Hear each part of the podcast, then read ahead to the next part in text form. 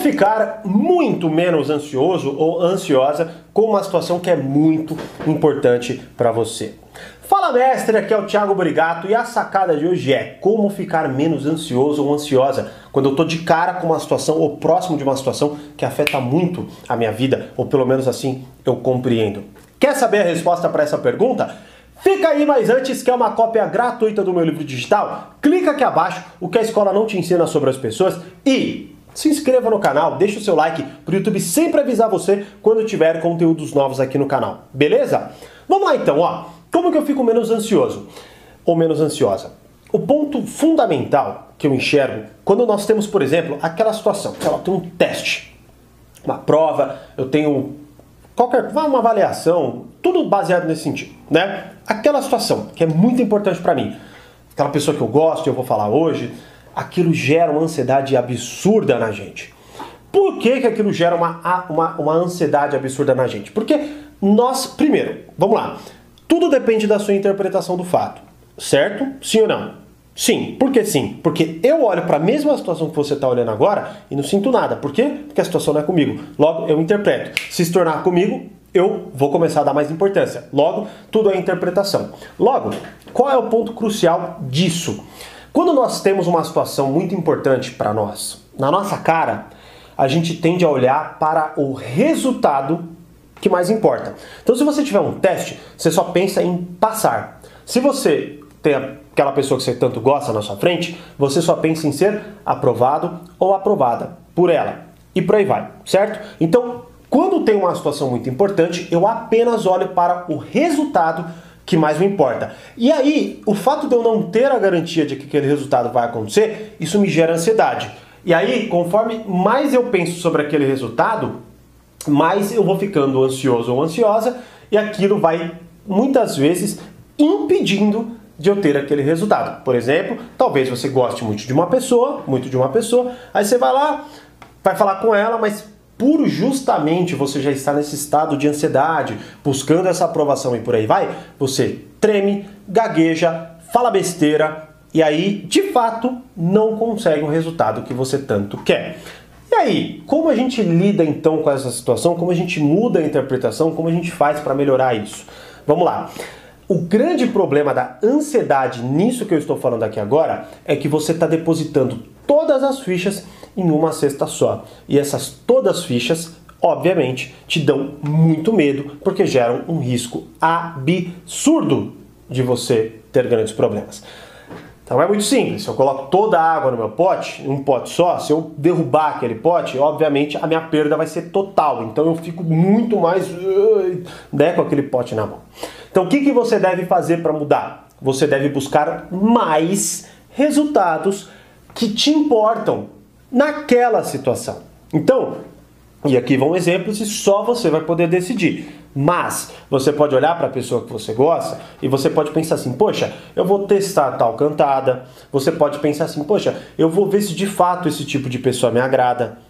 Certo? Eu sei lá, eu tenho o resultado que mais te importa, que é: poxa, eu vou talvez conseguir ficar com essa pessoa e vou descobrir que ela é uma pessoa ótima para mim. Talvez eu vou conseguir ficar com essa pessoa e vou descobrir que ela não é uma pessoa boa para mim. Então você começa a buscar mais resultados em relação àquilo. Prova, a mesma coisa. Poxa, vamos lá. Primeiro, se eu passar, ótimo, cara, que eu vou conseguir o que, que, que eu quero. Passar, ter uma nota mais alta, ser aprovado na, naquela empresa ou qualquer coisa, certo? Mas eu posso entender qual área eu não sou bom.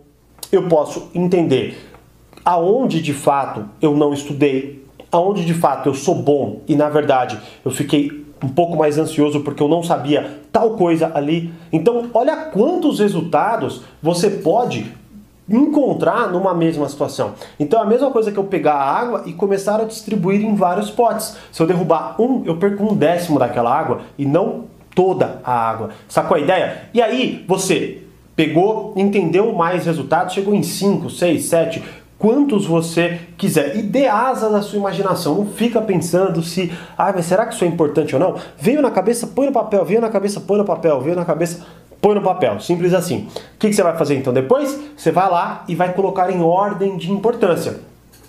Talvez o resultado maior que você queira, de fato, é passar, certo? Você sei lá, você quer, aí você põe lá um, seja honesto, não vai mentir.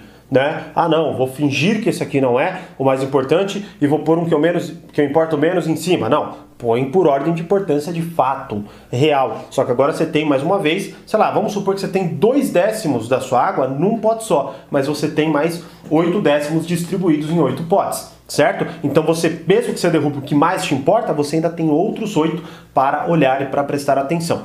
Agora vamos lá, qual é o ponto que você vai aprender e vai melhorar ainda mais esse processo para você.